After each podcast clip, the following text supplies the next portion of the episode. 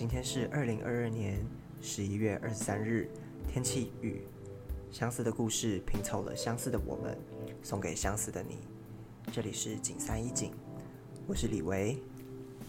我是山鸡。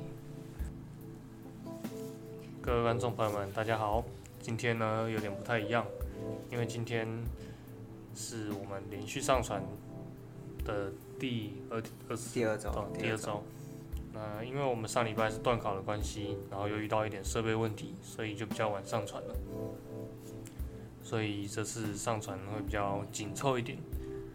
那还要请各位观众多多包涵，然后有兴趣的话，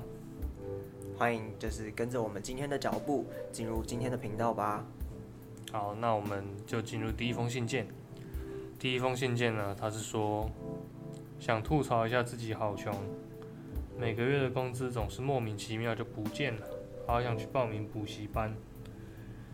刚好遇到一个每次都会晚发薪水的老板，导致每次多花一点钱就很焦虑，一焦虑就会想吃东西，然后就花更多钱。你怎么看？关于这一块哦，因为其实我自己本身并没有嗯去打工，就是我通常去打工都是短期的，所以我没有长期的，所以好像没有什么遇到过这样子的情况，就是老板拖欠工资这样的事情。但是我觉得，嗯，在不会影响到你的呃生存条件的情况下。就如果你觉得说做什么样的事情会让你感到开心，让你感到快乐、愉悦、放松的话，先不要去想钱，你的钱变少了，因为这是一个恶性循环，你只会一直花钱，然后一直想，然后一直想你过，就是有焦虑啊，然后你在花钱的时候也会犹豫，就是你会有太多的负面情绪，同时就是交杂在这样的一个交易的行为当中，所以我觉得。就是，就我我虽然没有工作啊，可是我可能自己钱也有不够用，或是呃没有那么充足，资金没有那么充足的时候，但通常这种时候我就会想着，我就是我就当做花钱买快乐嘛，就至少我快乐，或是我充实了自己，就我宁愿让自己的情绪，就是我的感受凌驾在这个钱财上面，而不要让就是这些钱财去凌驾在我的感受上面，因为毕竟。人活着赚钱本来就是为让自己过得幸福，对，但是还是要就是建立在说可能不会影响到说，比如说你下一餐连水都喝不起，然后面包都买不起，这样总不能这样子啊，对。但是很抱歉啊，这这个方面我好像没有什么，就是太太能够跟跟大家分享的。你有我知道你有在打工，三级你有什么？比较感同身受的想法，我觉得哦，穷可以穷，你但是你觉得自己穷你就输了。嗯，其实我自己也是对这种金钱方面比较没有安全感，就是不管我现在可能有多少钱，然后我这个月可能可以做很多事，然后我钱还是用不完，这样子好了，但我还是觉得哇不够花，就是就是觉得哇钱永远都是不够的那种感觉。但是，就是我觉得这其实跟你的成长环境，跟你一直以来你的价值观有关系。所以，这我觉得不是短期之内我跟你讲什么就能改变的。所以，我也只能稍微讲讲，像是像是什么？我怎么知道你要讲什么？我想一下。好，但是但是你刚才那个让我有让我体会到一个说，就是。其实像我自己，我我打个比方哦，就是像假设我今天有呃一千块的存款，然后呢，可能对我现在的生活而言是非常充足的，嗯，非常足够的。对对对对。然后再再，然后但是就是就是我还是觉得不够，就觉得就是跟同样年龄层的人比起来，就是也是算是有在水准的，但就是会会。就是你只要我只要有花到，比如说差不多四分之一的时候，我就会开始有有有点没有安全感。假如假如我这礼拜，就假如我吃很多东西啊，我可能会花两千块，嗯，但是我现在有五千块，但我花了两千块，我还是觉得哎、对我也会，花我也会，好多钱哦、我也会觉得有一点点没有安全感，就是它超过了某一个你就是就是你自己可以心里暗示受的示那个趴数，对，就就会，可是可是我觉得这这算是我自己现在一直在克服的一个点吧，就是我觉得就跟我刚才讲的一样，就是我也会有那种，就我我可能没有像你遇到说老板会拖欠东西，可是当我今天要有什么花费，不管是娱乐性的花费，还是真的吃饭或什么之类的时候，就只要超过那个爬数的时候，其实我也是会觉得我要很努力克制自己。可是很克制自己的时候，我就会在想，可是我现在不做这件事情，然后我把钱留下来，嗯，对对对，就是可我好像也没有要在其他地方花钱啊。那我一直存这个钱，对，跟跟我现在一样，就是就是，我觉得亚洲人好像很喜欢存钱，就是而且我就觉得，干，我现在其实根本就也没有什么大笔的花费会用到但是就是就是觉得哦，我要把钱存下来，嗯然后就是一直过得好像有点憋屈憋屈的那种感觉，就是对，好像很委屈自己。我觉得干真的不用这样，就我觉得，我觉得这算是李维自己现在会想要现在突破一个点，就是，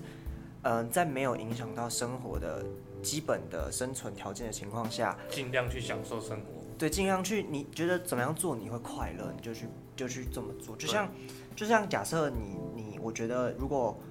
呃你就是你你今天花这笔支出去缴补习班的学费，它会让你的资金库就是瞬间亏空很多，但还不至于影响到你的日常生活的饮食啊、居住的话，我觉得。因为你去投资自己这件事情是去你去投资自己，然后充实自己，让自己变得活得更自信，然后更聪明，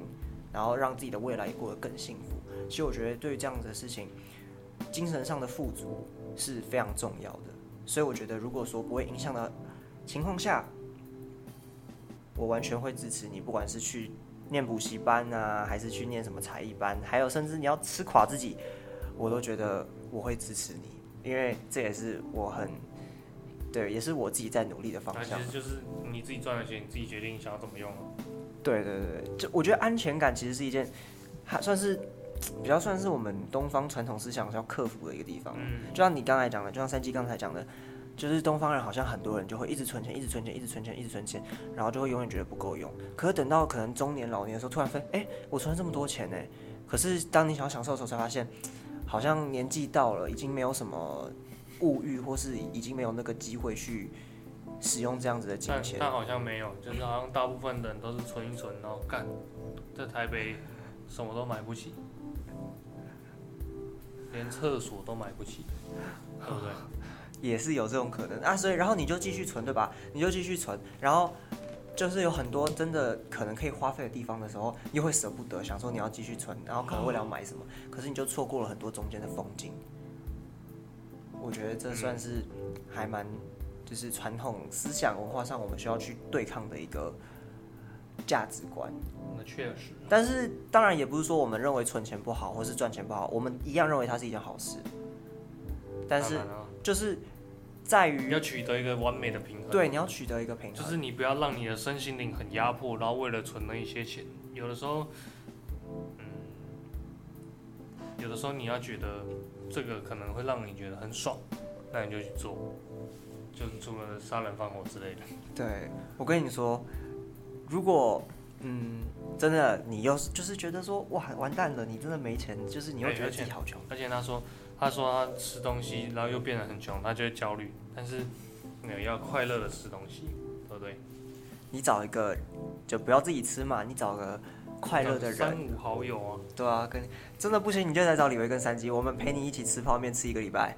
没有。三鸡要去吃拉面，没有再跟你吃泡面。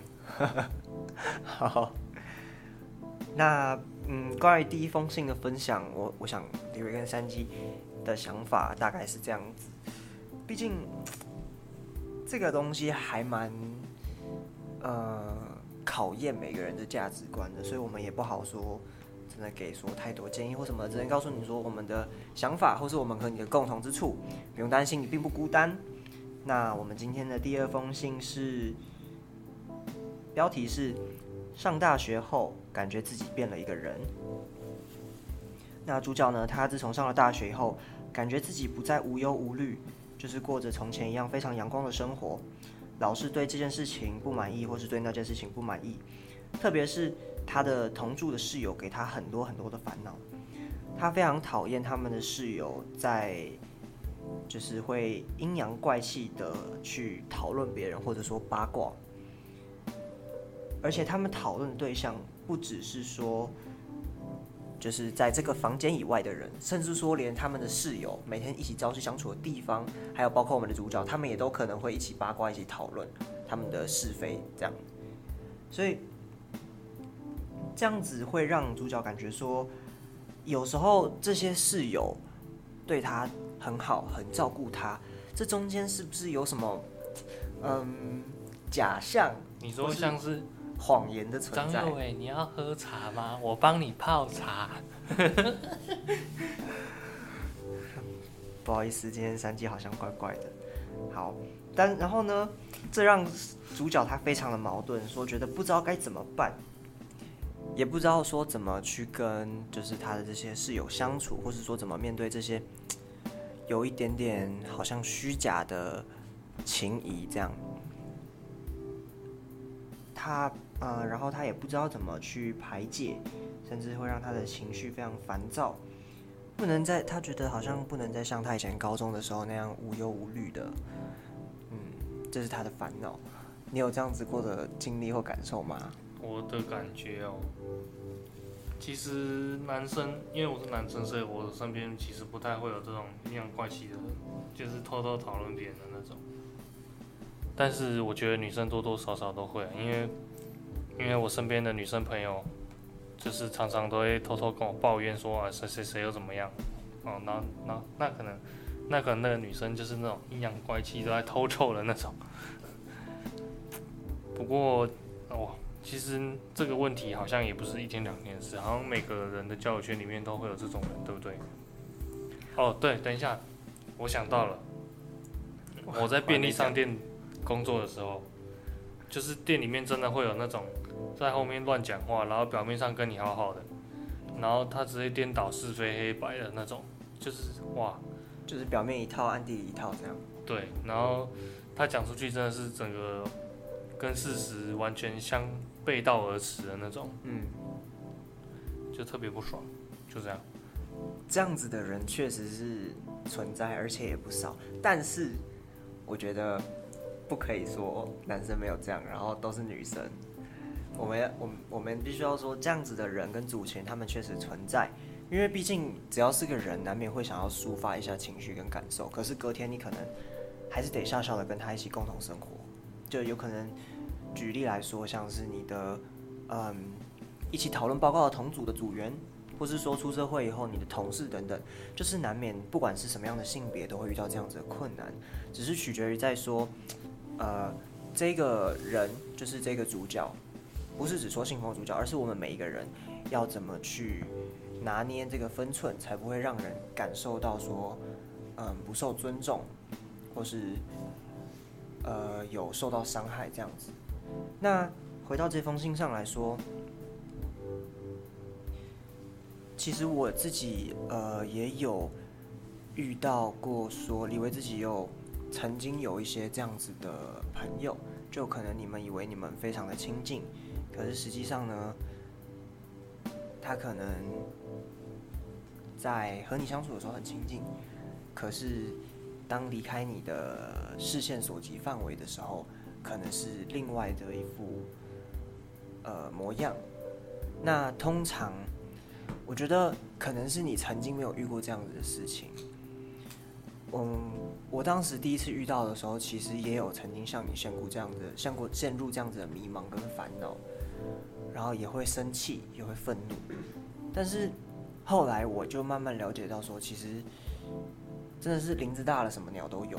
就是你会慢慢发现，其实这样子的人都会存在，甚至其实，在你自己无意识中的时候，你有可能也会变成这样子的人，只是你没有意识到。所以我慢慢只能说学会习惯吧，然后自己跟他，就像他在他心里对你有画了一个，他帮你画了一个画像，你就是这个样子。所以你可以，你在心里也就对他画一个画像，画一条线，就从此以后可能对我而言啊，他跟我之间，他就是在那条线之外了。就我们可以会是见面寒暄的朋友，可是可能不再会是那种无话不谈的至交好友那种感觉。对我而言，这是李维自己的做法，就是慢慢的疏远，慢慢的疏远这样，但也不至于到说就是直接反目，因为毕竟。就拿你的例子来说好了，你毕竟还是要一起的生活，一起相处，抬头不见低头见的吵架的话，大家都很难过啊，对吧？嗯。然后再来是遇到烂室友的话怎么办？我自己，你你有你有什么遇到这种室友不好的情况？有啊，就是之前我大一的时候是住宿舍的，嗯，然后。就是我们的课有都是蛮早的嘛，可能早九或是早八，然后我们通常都是八点半起床，然后就去上课。但是有的人，他觉得闹钟不知道为什么设在六点半或是五点，然后就吱吱一路响响到可能八点半，然后他还没醒来，然后是我们早就醒来，然后叫他起来，然后那时候我们都整个傻眼，哇！哇嘞！宿舍怎么有这种，直接被吵烂，都不用睡了。然后我们那那，就是那阵子也不知道要怎么讲，因为我们也不太熟。然后我们就就那几天上课精神状况就很差。嗯，差不多是这样子。好，我我觉得我也觉得，嗯，我觉得这种一直用闹钟，算了，不要。我不要自己抽自己好了。是，好，那我的故事是，我也有遇过，就是。等一下，你对我刚刚故事有什么看法吗？嗯，我是觉得，就是大家生活习惯都不一样。嗯，就是。好，对不起，我我我承认，因为因为那段时间，因为那段时间我就是就是整个精神状况跟就是嗯，就是前一段时间我身体有发生一些状况，然后我就是很容易嗜睡，然后昏迷不醒这样，然后刚开学我就很怕说。很怕说上课迟到这样，然后我又是我那时候又是班带，然后老师就常常会要点我帮忙大家干嘛干嘛，我就真的不敢迟到，所以我才设很多闹钟。可是我应该没有设五点半吧？是没有到五点半，可能到可能九点的课，然后你大概七点就开始想。哦，对，那好像有可能。对不起，我真的我在这边跟所有有住室友，有是有有跟大家一起住的。对，都都，我我很诚恳道歉，对不起，真的对不起，我我我我这样很很很失职，我不是一个合的合格的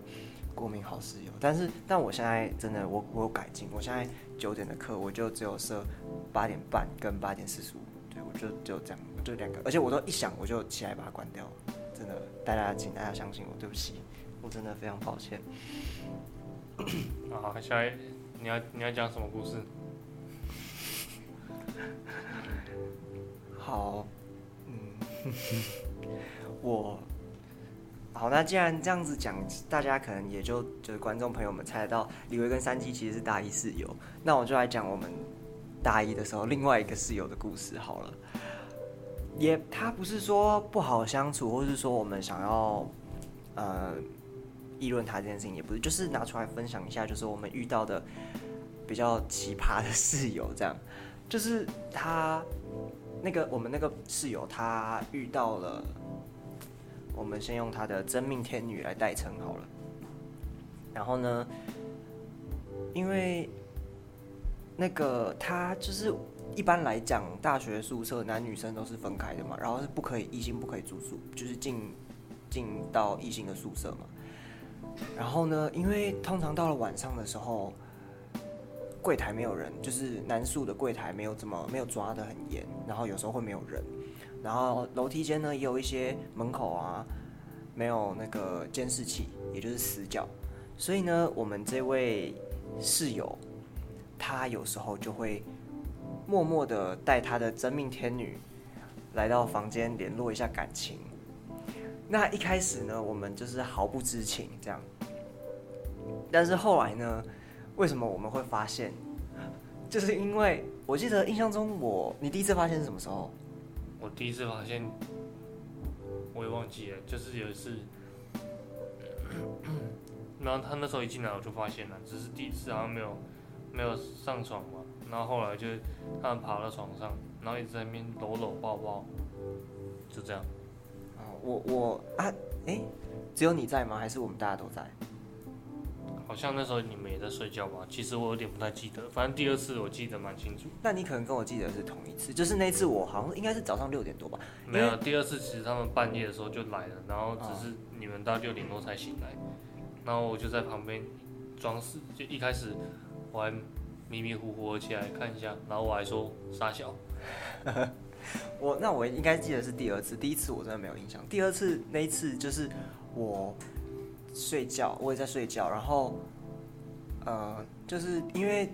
我们这这个室友他好像从外面回来，然后他回来的时候开门的声音，因为我们宿舍门开门还蛮大声。他开门推推门进来的时候，我就发现，呃，我就听到了，然后我就醒了。可是我就是我早上起床的时候，我通常都会有点，我会有一个阶段性的迷茫。就是在那个迷茫期，我就是都懵懵的，脑袋不太会转，然后看东西也很容易晃神这样。然后我就爬起来看一下，哎，好像有人走进来。然后我再看一下，哎，我的室友好像也都起来看一下什么情况。然后我后来就看了一眼，以后我就倒下去继续睡了。然后隐隐约约好像听见有人在讲话，可是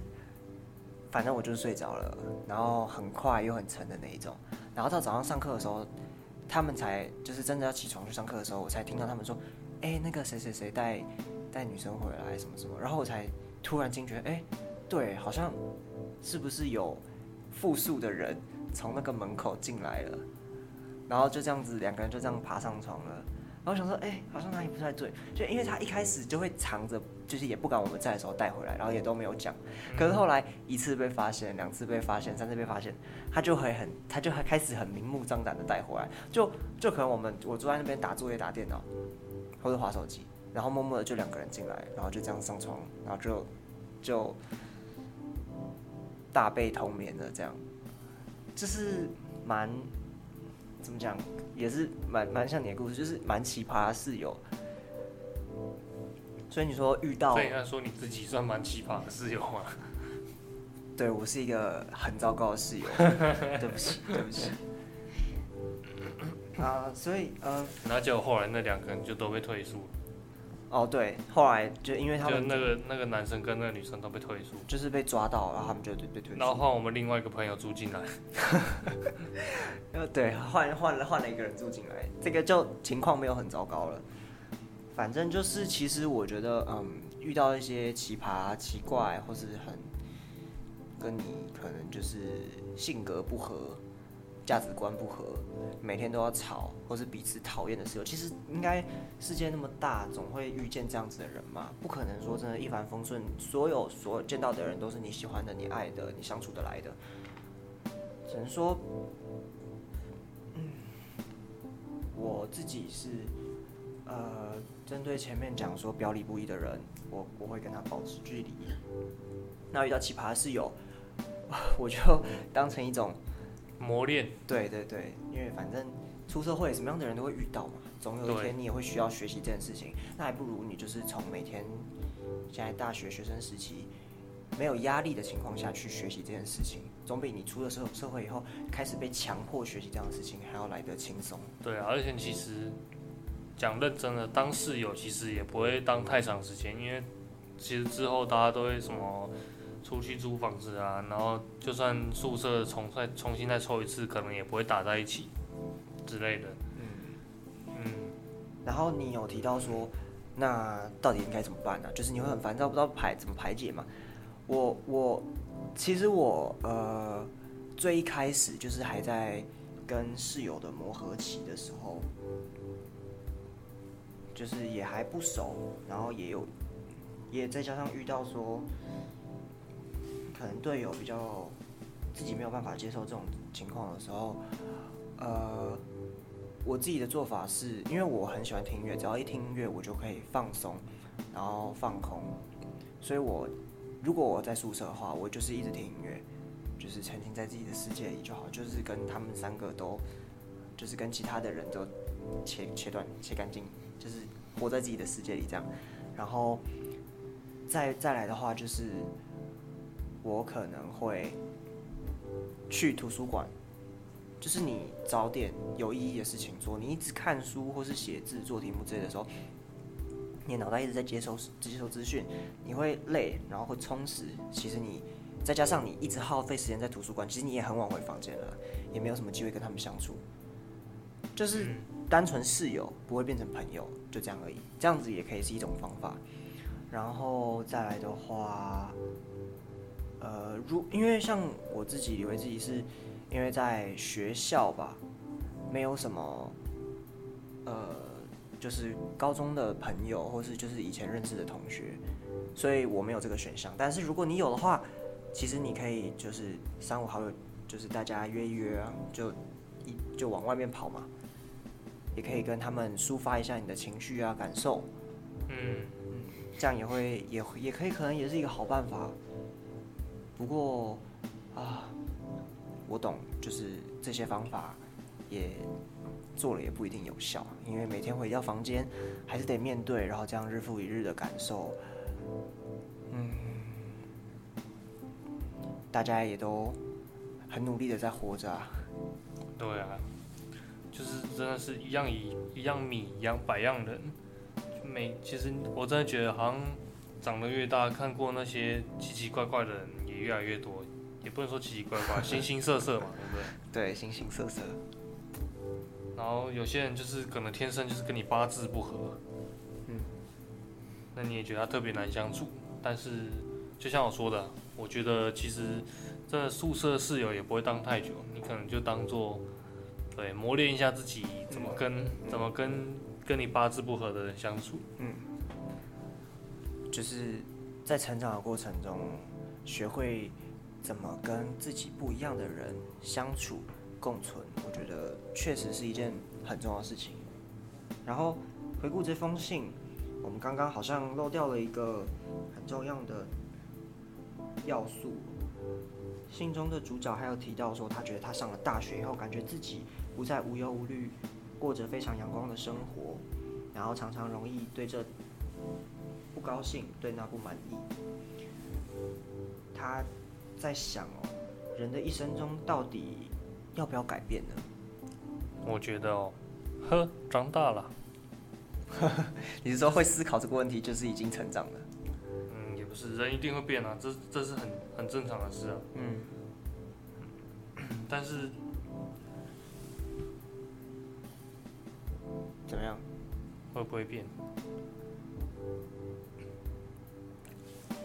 你我要整理一下。好，没关系，你想一下。我自己的想法是，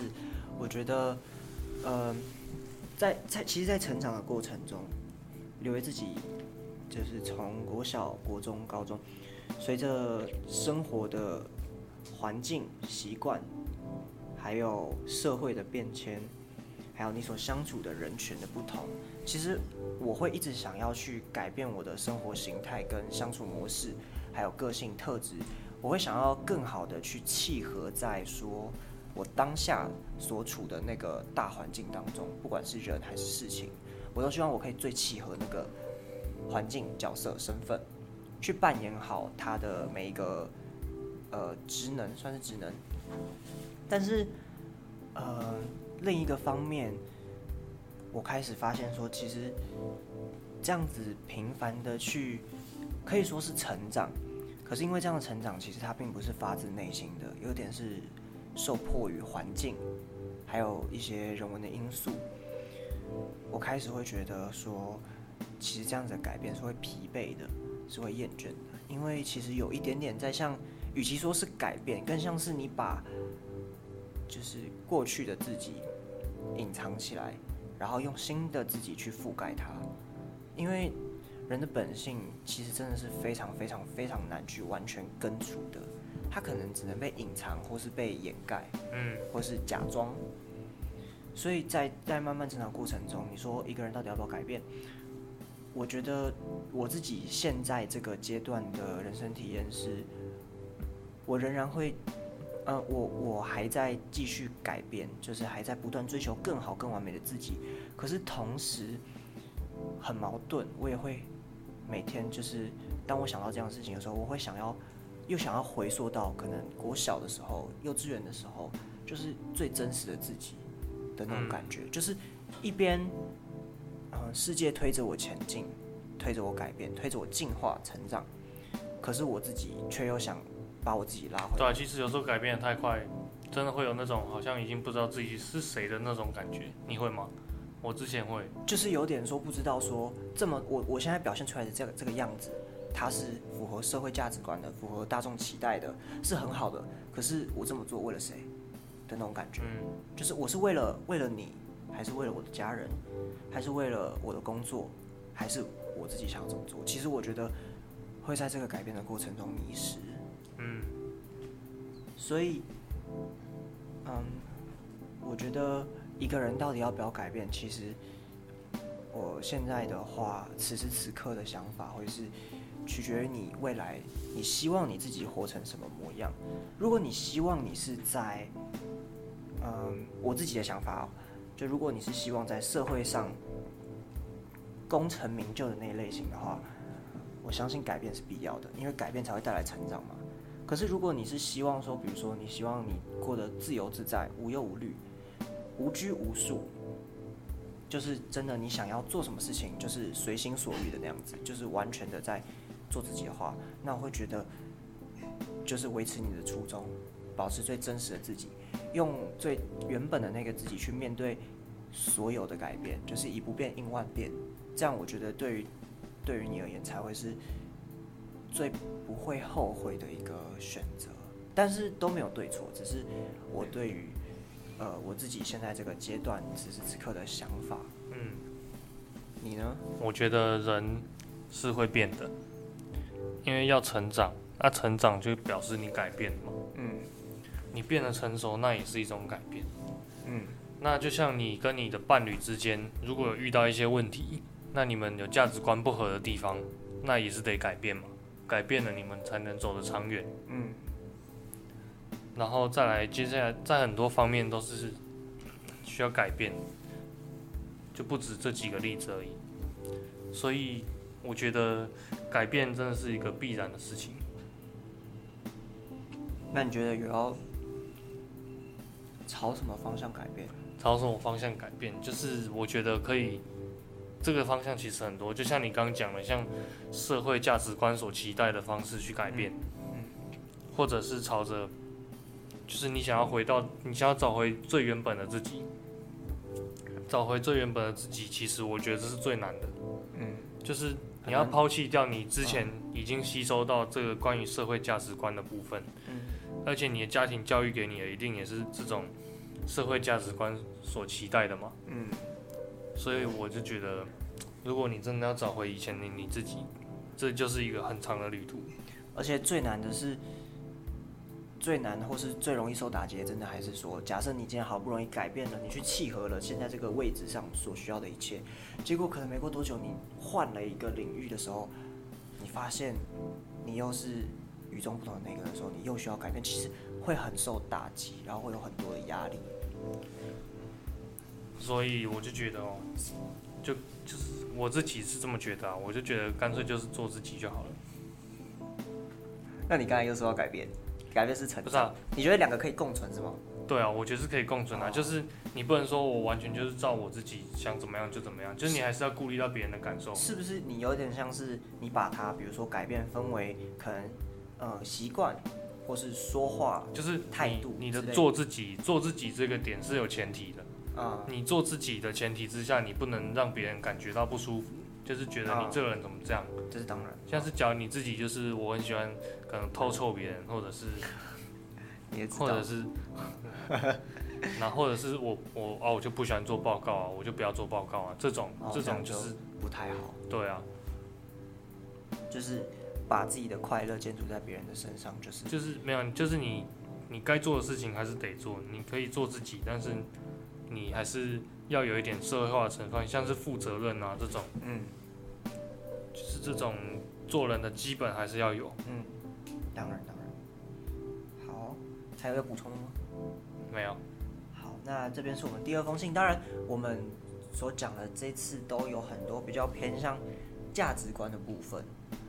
嗯，可能有一些观众认同，有一些不认同。但当然，这些没有对错，都欢迎跟我们指教。那也有可能，其实我们的价值观是相似的，不过我们叙述的方式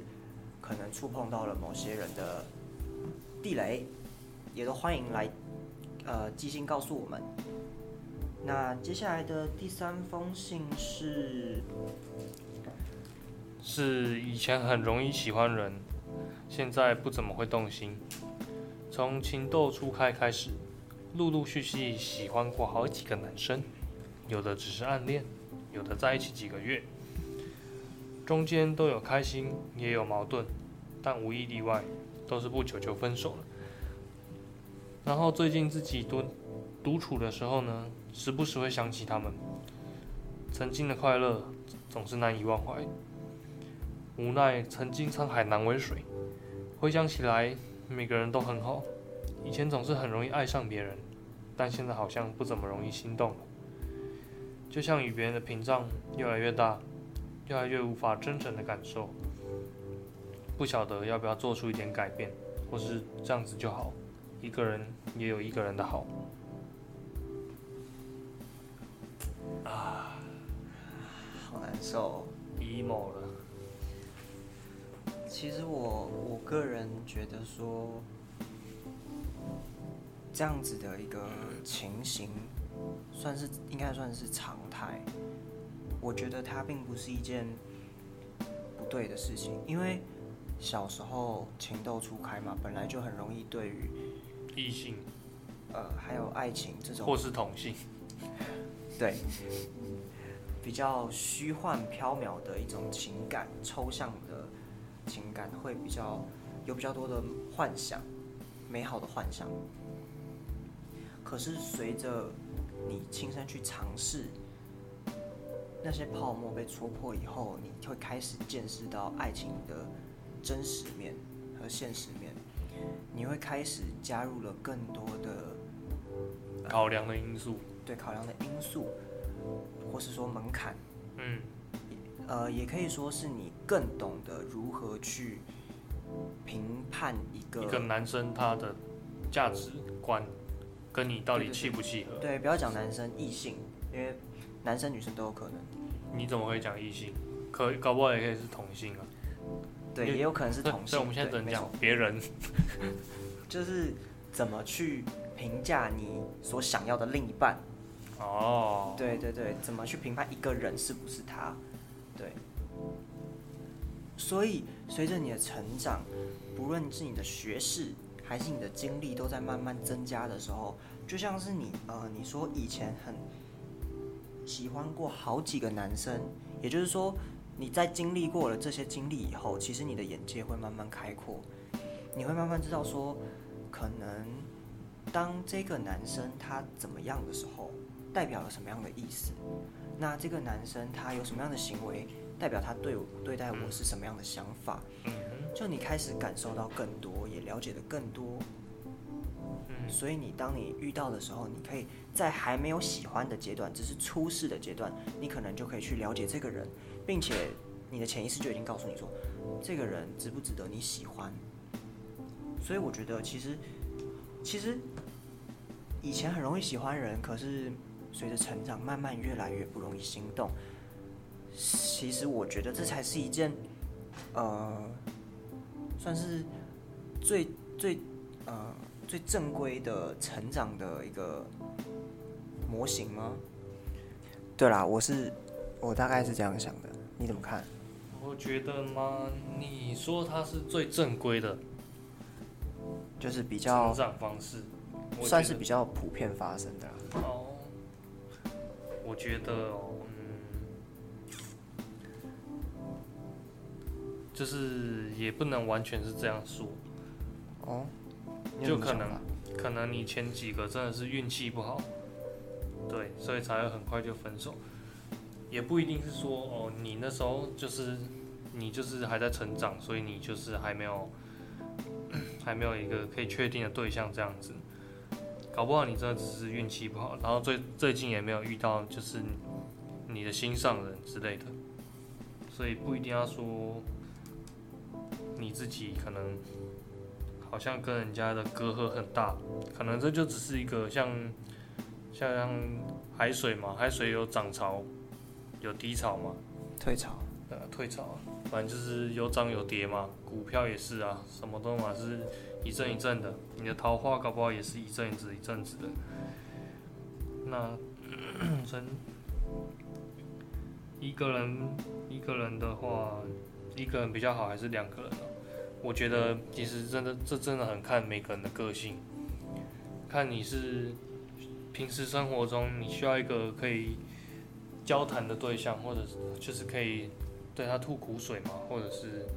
可以跟他交流你平常的想法，或是生活上的一些大分小一些小趣事，这样。对，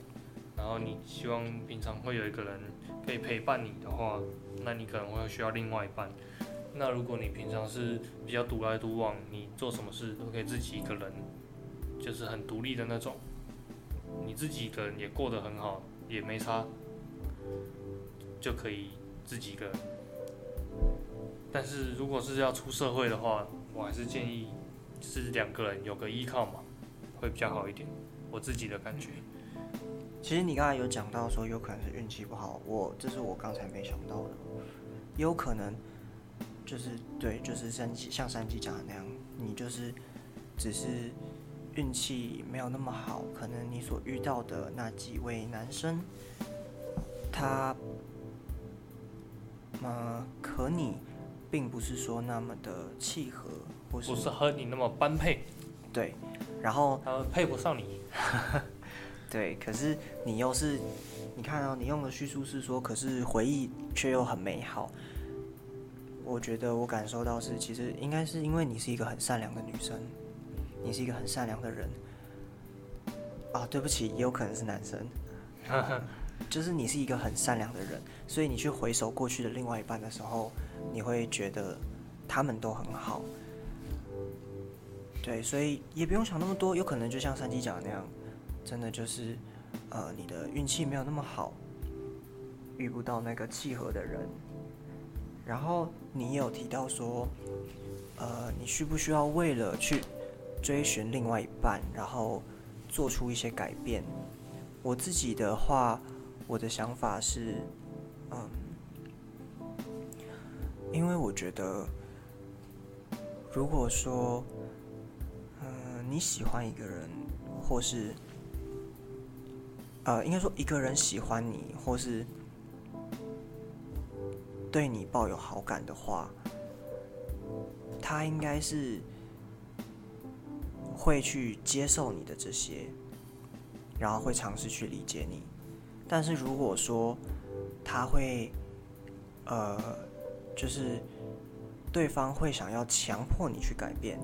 或是你自己会想要，呃，如果说你是发自内心的，没有任何负担的去改变，那当然 OK。可是如果你是会有点委屈自己的去改变，去迎合别人的话，那最终不快乐的是你自己。那这样子的一份爱，它真的有意义吗？而且，也许对方根本也感觉不到你花费的这些苦心。好，那这大概是我的想法，你怎么看？嗯，对，但是既然他觉得你还需要改变的话，那为什么他当初会选择你？我觉得这个就是有一点矛盾。但是当然也有可能他是喜欢你其他点，不过可能他也可以接受，就是你这个缺点，然后后来可能意识到真的有点严重，才觉得需要改变。但是我觉得这样子可能表示你们当初不是那么的了解彼此，可能在一起的有一点唐突。这个，哎，这个是我刚才没有没有想到的。不过也是，爱情本身就是有点盲目的嘛，对不对？可是我觉得你讲的很有道理，就是如果说你一开始就是这个需要改变的点，你就把它看待的这么重的话，就是会在确立关系以后，他强迫要求你要改变的话，那最一开始的时候，他不是应该会因为这个点，所以不去呃不喜欢你吗？你们后来也不会确立关系。可是既然会确立关系，就代表说他应该是能够接受这样子的一个事情，嗯，或是一个缺点的。对啊反正就是就是其实如果一直就是你们如果交往了一阵子，然后一直说这件事需要改变，就其实是有一点矛盾，而且很烦。啊。哦，你，我觉得你说的很有道理。简单来讲就是，如果，呃，一方面就是像我前面讲的，不要，嗯，委屈自己，去变成对方喜欢的样子。然后另一方面就是，可是如果对方真的会一直不断强迫要求你去改变的话，那他一开始喜欢的究竟是什么？就是就是他只是可能只是喜欢你的外貌跟其他其他附加的东西。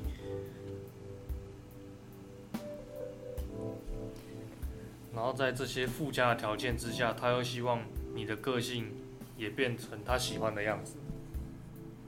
他希望你把你就是可能被他塑造成一个他自己喜欢的样子。嗯他可能只是需要一个对象，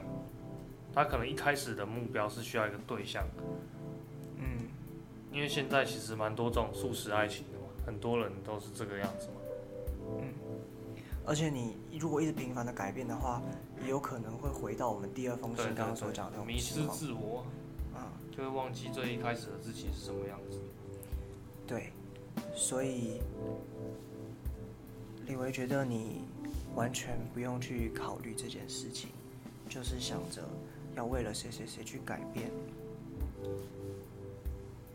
就维持这样就好了，让这个世界去呃，让这个时间呢、时间跟环境去带领你。当你想要改变的时候再改变，而不是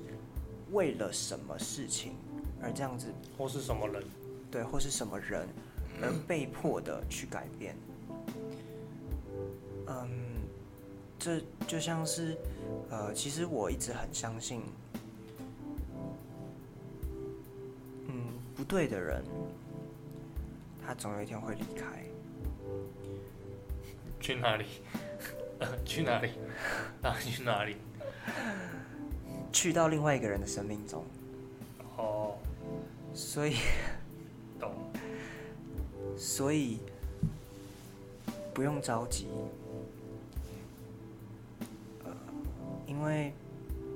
其实生命就是不断的等待跟寻找，维持住你最真实的模样，充实你自己，朝着你自己真心想要去改变、成长的地方去前进，总有一天。你所等待的那个人会自己来到你的面前，向你越来越靠近。嗯，我是这样想。对啊，其实爱情这种东西，我觉得主要就是看缘分，缘分到了，自然它就到了。那个人，我觉得迟早会出现。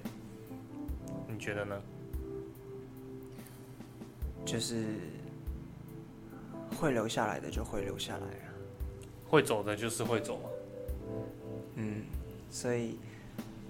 不必太执着于过去的事情。因为你现在如果急切的去改变，然后去找一个人，仓促的找一个人，其实有点将就，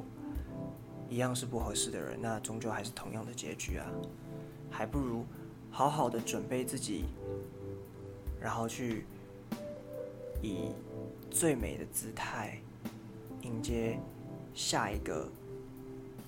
更契合的、真正属于你的那就是一个。一个完全可以接受你的人，然后嗯，觉得你现在的样子就已经是最完美的样子的那个人嗯，然后你同时你也要往自己认为最完美的方向那个迈进。嗯，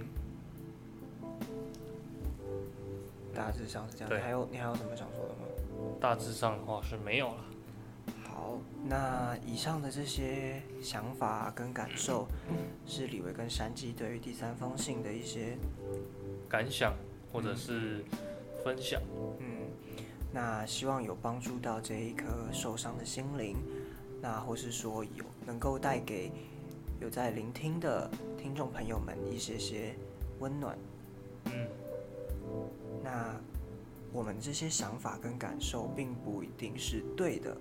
或是说可能甚至有一些想法可能碰触了某一些人的地雷，那我们都十分欢迎各位听众朋友或是订阅者们在我们的留言区留言，然后或是私讯我们的 IG 提供我们一些建议。那有大家有任何的想法、故事、信件，不论是开心的、难过的。悲伤的、痛苦的、烦躁的、愤怒的都可以，我们都很乐意分享，呃，和你们一起共同分享这样子的情绪。那景三一景就是为提大家提供这样一个避风港，对，一个抒发温暖的一个平台，成为你们的后盾。所以请大家，嗯，继续支持我们。那也谢谢大家对于我们这个节目的支持。呃，对。聆听我们的频道。那以上这是这一期第三期的节目内容。那希望大家听了今天的信，都能够在这个世界上获得一点点温暖和温柔。嗯，那我是李维，我是山鸡，这里是景山一景，谢谢大家。那我们就下次再见，下次再见，拜拜。